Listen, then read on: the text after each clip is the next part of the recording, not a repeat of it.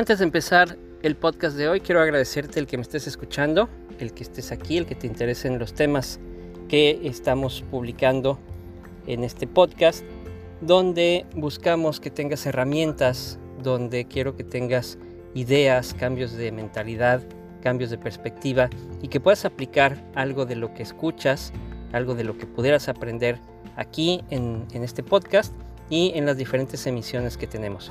Si ya me estás siguiendo en redes sociales, también te agradezco mucho. Puedes buscarme como A Escandón Coach en cualquiera de las redes sociales.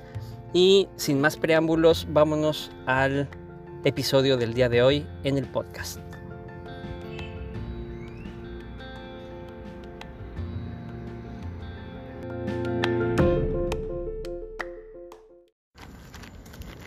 La contratación de personal y la retención del mismo o inspirarlos para que se queden está siendo cada vez más complicada. Y no es una cuestión generacional como se considera en muchos lugares. Es una cuestión más bien de oferta. Sí, bien es cierto que hay menos empleos, los que hay no están bien pagados, pero además tenemos que considerar la cuestión y la gran importancia que tiene en este fenómeno el Internet. Actualmente, sobre todo las generaciones más jóvenes y algunos no tan jóvenes, han encontrado y gracias a la pandemia han descubierto nuevas y diferentes formas de obtener ingresos. A través de Internet, a través de las redes sociales, a través de la venta de productos y servicios, se han dado cuenta que pueden llegar a un mercado, que pueden llegar a un público, incluso con sus propias ideas, con cursos, con eh, productos que ni siquiera necesitan tener en un almacén. Entonces, cuando estas personas ven ofertas de empleo, encuentran poco atractivo el eh, quedarse en una empresa 8 o 10 horas. Entonces, es más importante que nunca no solamente el reclutamiento, sino la retención del personal. Y hay tres pilares principales para lograr esto. Tres pilares para que la gente que está trabajando con nosotros esté inspirada y se quede. Y no tengamos que empezar a batallar, a buscar incluso hasta en otras ciudades para cubrir las vacantes. Algo que veremos en algún otro episodio que he llamado la vacante vacía. Cuando las personas ni siquiera se postulan para los puestos o se postulan pero no terminan el proceso aunque hayan sido seleccionados.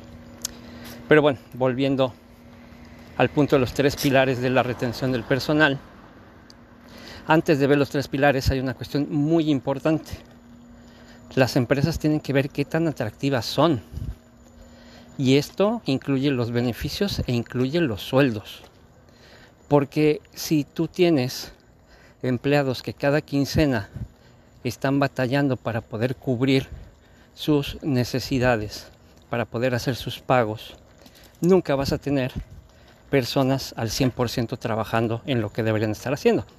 Van a estar pensando buena parte del tiempo cómo le van a hacer para alargar el sueldo, para alargar la quincena y para poder cubrir los gastos y los imprevistos. Entonces, una primera reflexión es qué sueldos estoy pagando. Estoy pagando los sueldos, muchos dicen por encima del mercado, eso no es suficiente.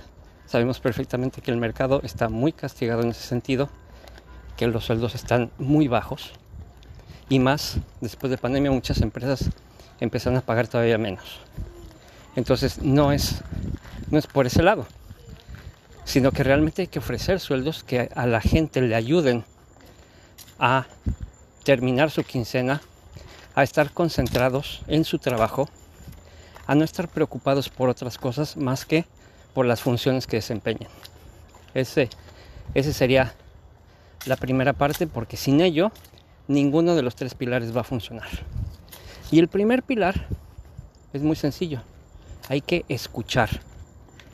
Escuchar al personal. Y esto incluye lo que acabo de decir también. ¿Qué los motiva? ¿Qué los inspira? ¿Qué les hace falta? ¿Qué herramientas, tanto físicas como de capacitación necesitan? ¿Qué los impulsa a trabajar todos los días, a levantarse e ir a la empresa? ¿Qué es, hablando de, de salario emocional, no aplica igual para todo el mundo. Algunos prefieren un ingreso económico o un bono, algún ingreso extra, otros prefieren reconocimiento, otros prefieren proyección, otros prefieren una carrera dentro de la empresa. En fin, hay que descubrir a cada uno. Entonces el primer pilar es escuchar al personal. Y es sumamente importante. El segundo pilar, resuelve con esto que has escuchado, que sabes de la gente, que te reúnes con ellos de una manera constante, resuélveles sus necesidades, sus problemáticas.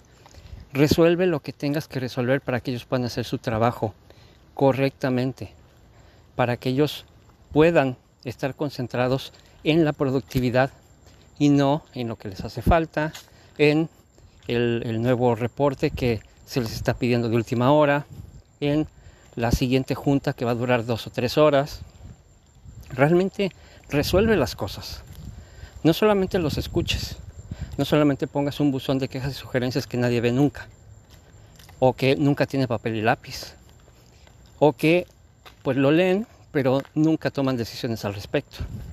Realmente resuelve las situaciones al personal. Ese es el segundo pilar. Y el tercer pilar que viene a cerrar este, este triángulo de la retención del personal tiene que ver con, eh, con algo que está sucediendo en las empresas muy poco y de una manera muy lenta. Promueve, promueve rápido.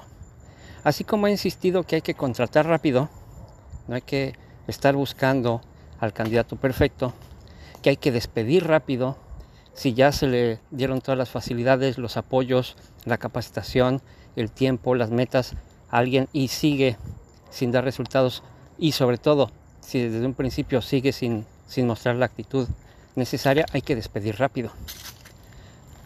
Porque tampoco va a ser tan fácil encontrar eh, quien cubra esa vacante. Entonces, contratar rápido, despedir más rápido y promover todavía más rápido.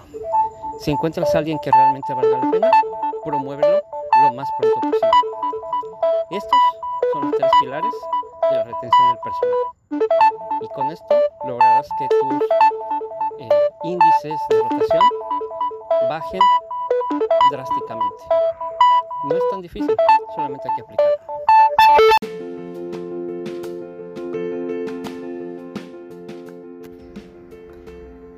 Gracias por escuchar el podcast de hoy. Espero que te haya servido, espero que te haya dado algunas ideas, algunas herramientas y que lo puedas aplicar en tu negocio, en el plan de negocios que tengas para un futuro o en tu vida profesional.